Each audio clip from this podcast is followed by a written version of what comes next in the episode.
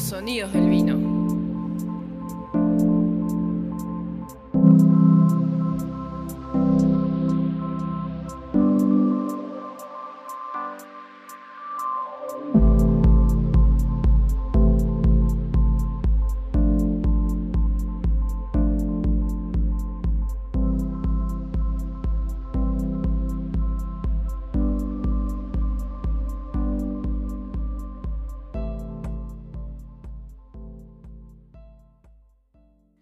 Esto que pasó fue hace dos veranos, cuando alquilamos con Betina en Guasubirá Nuevo. La casa estaba a una cuadra del mar y al fondo tenía una parrilla grande. La casa se llamaba María Esther y la parrilla no tenía nombre. Yo creo que las parrillas deben tener nombre también. Si alguna vez tengo una casa afuera, le voy a poner nombre a la parrilla. Tengo varios pensados, pero no los digo ahora para que no me los roben. Fue en el cumpleaños de Betina. Ella nunca quiere festejar por el asunto con el marido pero como estaban las nenas de ella con nosotros, la convencí. Los míos estaban con la madre en Bello Horizonte. Aceptó festejar con dos condiciones, que las hijas lavaran todo y que yo pusiera cebollas, papas, morrones, berenjenas, zucchinis y otras porquerías que ve en el cable. En total éramos como 25 y la parrilla se hundía del peso. Salvo el aplauso no hubo detalles relevantes, o capaz que sí, pero yo estaba muy en pedo. Lo raro llegó al final. Cuando vi que nadie quería repetir, cuando todos eructaron desde el último bolsillo de la satisfacción, hundí mi puñal en la cola que me esperaba mansa al borde de la parrilla. La puse en la tabla y fui caminando a la mesa, al límite de la sobriedad, viendo el mango del cuchillo platear erecto y bamboleante en una sola certeza. Iba a ahogar el pedo en la pulpa de la vida. Al hincarle a la carne a punto, vi sin ver que la sangre seguía corriendo en unas líneas rectas que formarían diamantes al cortarla al bies. Me saltó una primera sangre sobre el torso y lentamente fue cayendo en un hilo mezclado con sudor por el eje de la barriga, como marcando el tajo para cortar una sandía. Al abrir los brazos para afirmarme y desplegarme como una gallina bataraza, el olor a sobaco después de cuatro horas se mezcló con el olor de la parrilla y dejé de saber quién era, qué estaba haciendo exactamente, cómo había llegado a Guasubirá Nuevo y que era un balneario. Solo era capaz de desintegrar el animal, masticarlo e incorporar en mí un alma totémica llegada desde alguna parte, de la que no alcanzaba a distinguir si era un gato montés o un puma. En la segregación de saliva no distinguía acción más allá, solo adivinaba las adormecidas profundidades de un sistema digestivo cuyo funcionamiento no me interesaba. Solo vivía en el universo que iba entre la nariz y la lengua, y de tanto en tanto planteaba extensiones misteriosas al tragar en tanto quedaran en la bóveda del paladar las reverberaciones del estallido de una masticación como las sombras en las paredes de la caverna, la certeza de que cada flexión creaba un acorde nuevo, según lo que había quedado más o menos lejos del fuego, más o menos cerca del exterior, más o menos cerca de un cacho de grasa en ebullición, ese alabastro.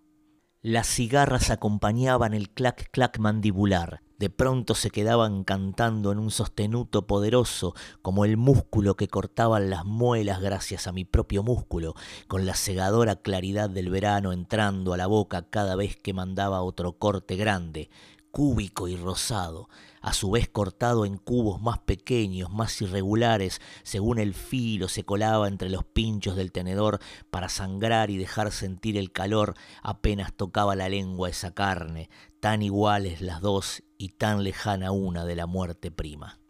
Yo no como con pan, por supuesto que lo hago en las previas, pero en el momento central el pan y su extensión en los trigales me aleja del gusto de la sangre, además de que reduce como un lastre de cosecha abandonado y ardido el espacio vital que en todos estos años se ha venido adecuando a la capacidad justa de una colita entera de cuadril.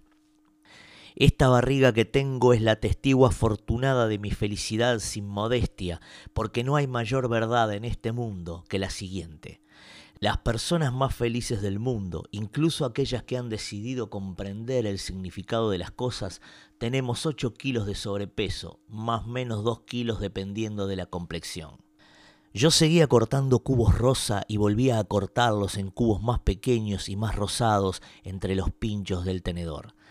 A medida que pasaba el tiempo se transfiguraban las expectativas de mi satisfacción y empezaba a separar como autómata unas láminas quemadas de corteza sobre un borde del plato de madera, dejándolas como promesa de un sabor futuro superior y llevando adentro aquello que era más carnal, en un descanso alerta que fabricaba en toda su inercia el ilimitado colmo del futuro digestivo, es decir, lo más fresco ahora, lo más cercano a lo que había estado vivo. Al llegar a las tres cuartas partes de la presa yo alcanzaba el clímax, si cabe decir, de la fase menguante, visualizando aquella cuarta que completaría la unidad invisible, a su vez fragmento de otra unidad mayor y aún más invisible que flotaba en el aire del verano como deidad energizante y final. Entonces, sintiendo las pequeñas y placenteras agujas del sudor que volvían a insistir en el bigote y en la frente y en el pecho, levanté la vista por primera vez sobre el mantel de hule tapado de pedazos de pan y platos sucios, de servilletas arrugadas y botellas desinfladas, de sombras verdes de botellas de vino y sacacorchos como crucifijos acostados. Y respiré hondo. En un costado de la mesa solo quedaba Charlie, que ni hablaba. Nos conocemos de toda la vida. Rascaba los huesos últimos de una tira. Delante de mí contemplé el pasto seco del jardín, unas pelotas inflables, unas bicicletas tiradas, unas muñecas durmiendo bajo unas bóvedas de transparentes. Detrás empezaba el monte de eucaliptus y más atrás los álamos altos y plateados sonaban y me sedaban en la tarde henchida en sensaciones. Escuchaba lejos, más lejos de lo que quizás estaban, las puertas de los autos que se cerraban después de unas risas y las alarmas que se disparaban y se ahogaban en su propia estupidez, y unas risas que eran todas una misma risa, como una línea, como un vuelo de mangangá, de pronto cortada por la intermitencia de la puerta mosquitero que se golpeaba y se abría y se volvía a golpear retumbando en la bóveda del porche de atrás, en donde estaba. Al volver la vista al plato, con la boca por primera vez vacía, pero reverberante de carne y de sal y de carbón, volví a cortar cubos aún tibios del menguante cuarto al que agregué, con un hilo único de memoria, aquel premio acariciado de láminas quemadas que venía acopiando como leña para el invierno. La recta final en que reduje el cuarto último no era una línea recta, sino la más bella parábola de la geometría del ocaso de todas las cosas. Las mandíbulas como que se ramificaron en toda su posibilidad anatómica y fisiológica hacia las bajantes posteriores del cráneo en un solo escalofrío que me abarcó toda la nuca y todo el cuello y luego descendió hasta el pecho y me lo abrió al medio aunque no pudiera verlo nadie, y donde no avisoraba final, sino una extensa y cálida sabana por la que caminé sabiendo lo que iba a suceder tarde o temprano, como sabían los antiguos que el mundo plano terminaba en un abismo, una última punta crocante sobre el plato me dejó pensativo por primera vez.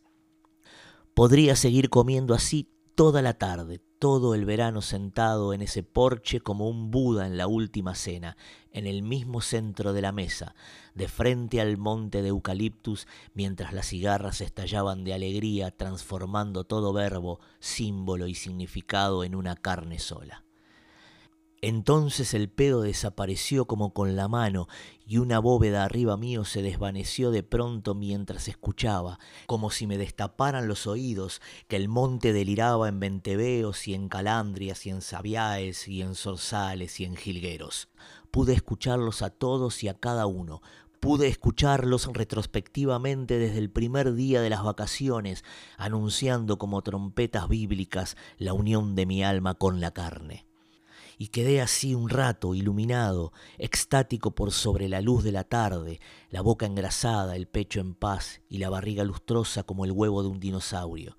Y sentí que el calor y el sopor me iban mondando y diluyendo imperceptiblemente y me iba haciendo luz y sombra de eucaliptus en mi digestión mimetizada con el ritmo de la respiración del monte, mientras seguían cerrándose las puertas de los autos y se prendía un motor último que arrancó haciendo crujir un pedregullo y perdiéndose en el primer silencio del día, solo cortado por las cigarras que sonaban como afinadas sierras de carnicería. Me quedé con los ojos desenfocados, desenfocado yo mismo, medio encorvado, los brazos cruzados sobre la mesa, la cabeza inclinada, los ojos entrecerrados, sin fuerzas para llenar el vaso de agua, para pasarme un escarbadientes. Apenas tenía espacio para llenar los pulmones de aire y vaciarlos muy lentamente, para mantener el equilibrio apoyado en el respaldo, calzado entre los posabrazos de mi silla de asador. El cansancio era total la lucidez completa. Entonces sucedió.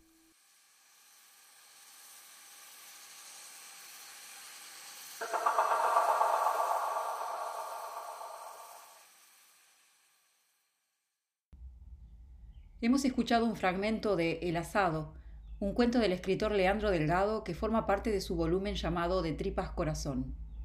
La voz en la lectura es de mi amigo, el músico y profesor Osvaldo Dufour. Delgado, quien también es investigador, profesor y editor, ha escrito mayormente literatura fantástica. En este cuento aparecerá después una criatura indescifrable, para perplejidad de quien lee y del propio personaje del cuento. Nosotros decidimos quedarnos con el fragmento que refiere al encuentro lujurioso del personaje con una colita de cuadril, encuentro sobre el que sobran cualquiera de mis palabras. Y cuando hablamos de asado, no siempre tenemos que pensar en un tanat y su fusión perfecta con las pulpas de la banda oriental.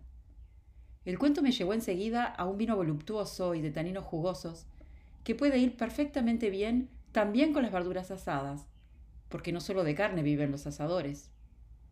Estoy hablando de cosecha única, un vino creado por Fernando Doño para la bodega Quinta Santero.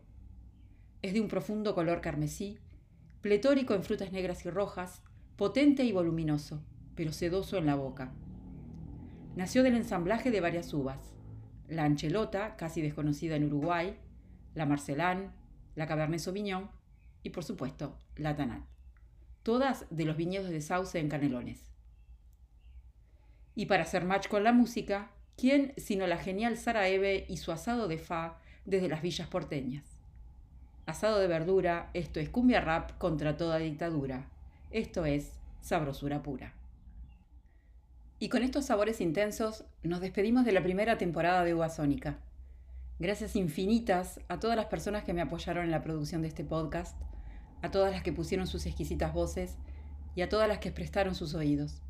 Y por supuesto a esos autores y esas autoras maravillosas que nos regala este país. Quedaron muchos en las estanterías de mi biblioteca, esperando el regreso de este podcast. Así que con ellos, como con ustedes, tengo una deuda. Quiero también dar miles de gracias a todas las personas que me mandaron mensajes increíbles, llenos de amor y de entusiasmo. Es bueno saber que somos muchas las que nos emocionamos con la palabra y con el buen vino. Levanto mi copa por ustedes y les digo hasta pronto. Mientras tanto, sigan leyendo, bebiendo, amando.